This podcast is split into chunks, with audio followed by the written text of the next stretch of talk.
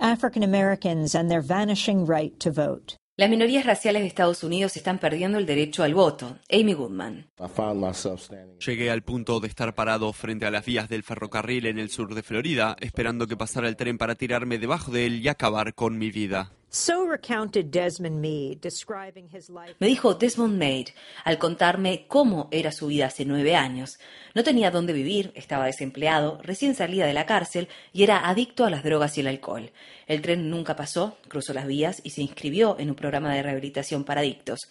Más adelante fue a la universidad y hoy le faltan apenas unos meses para recibirse de abogado. Meade, however, will not be able to practice law in Florida sin embargo, Meade no podrá ejercer el derecho en el estado de Florida. En ese estado, las personas que estuvieron en la cárcel no pueden ser miembros del Colegio de Abogados. Eso es solo uno de los derechos del que lo han privado en forma permanente las leyes draconianas de Florida. En una democracia, si deseamos modificar una ley, votamos a los legisladores para que representen nuestros intereses. Sin embargo, Meade, por ser un ex recluso de Florida, también perdió el derecho al voto por el resto de su vida.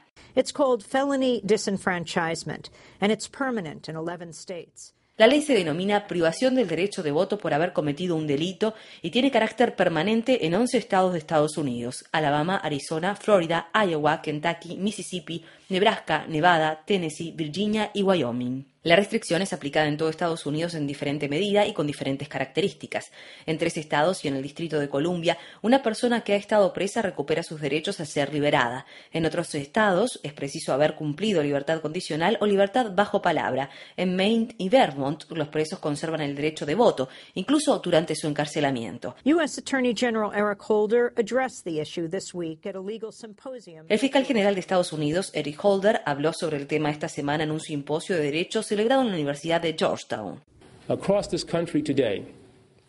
En la actualidad, en todo el país, alrededor de 5.8 millones de estadounidenses, 5.8 millones de compatriotas, tienen prohibido votar debido a que han cumplido o están cumpliendo una condena.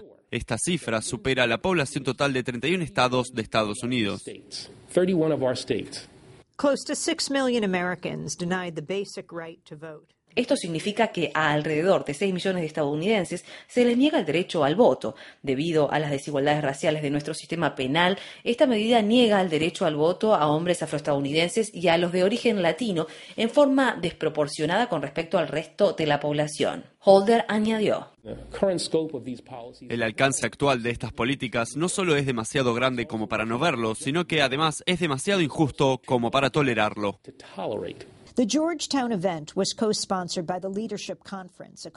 La conferencia de la Universidad de Georgetown fue copatrocinada por The Leadership Conference, una coalición de grupos que defienden los derechos civiles y jurídicos y organizaciones de derechos humanos. En septiembre de 2013, el grupo publicó un informe titulado Democracia encarcelada. En el informe, el grupo escribe: el índice de privación de derecho al voto en Florida es el más elevado y el más desigual de todo Estados Unidos desde el punto de vista racial. No es casualidad que en este estado en el que la contienda electoral entre demócratas y republicanos suele ser muy reñida, vivan más de un millón de los seis millones de personas que han perdido el derecho al voto en el país.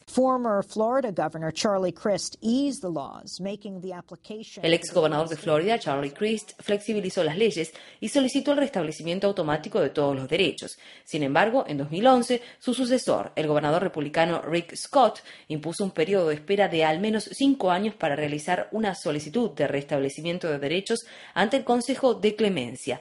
Mage nos contó en el programa de noticias Democracy Now! Incluso después de haber presentado la solicitud, el proceso lleva más de seis años, de modo que, en realidad, las personas deben esperar entre 11 y 13 años tan solo para ver si tienen la posibilidad, la oportunidad de que les devuelvan sus derechos. Charlie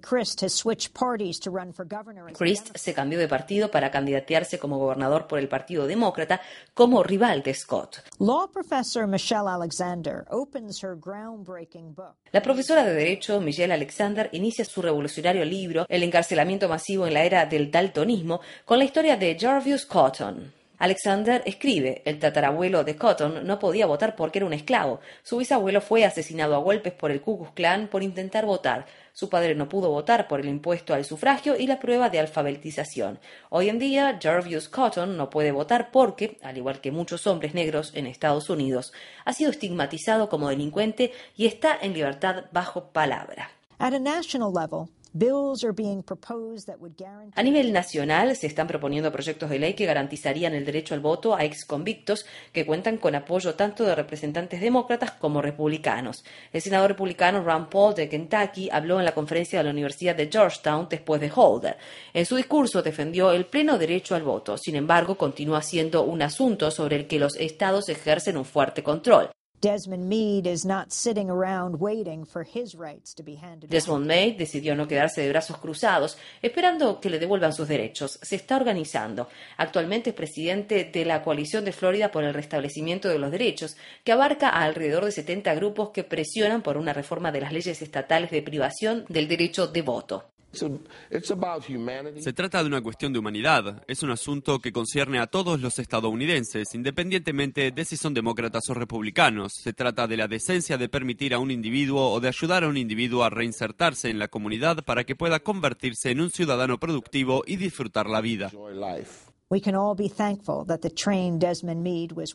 Deberíamos estar todos agradecidos de que, por cosas del destino, el tren que Desmond Meade estaba esperando aquel fatídico día nunca pasó.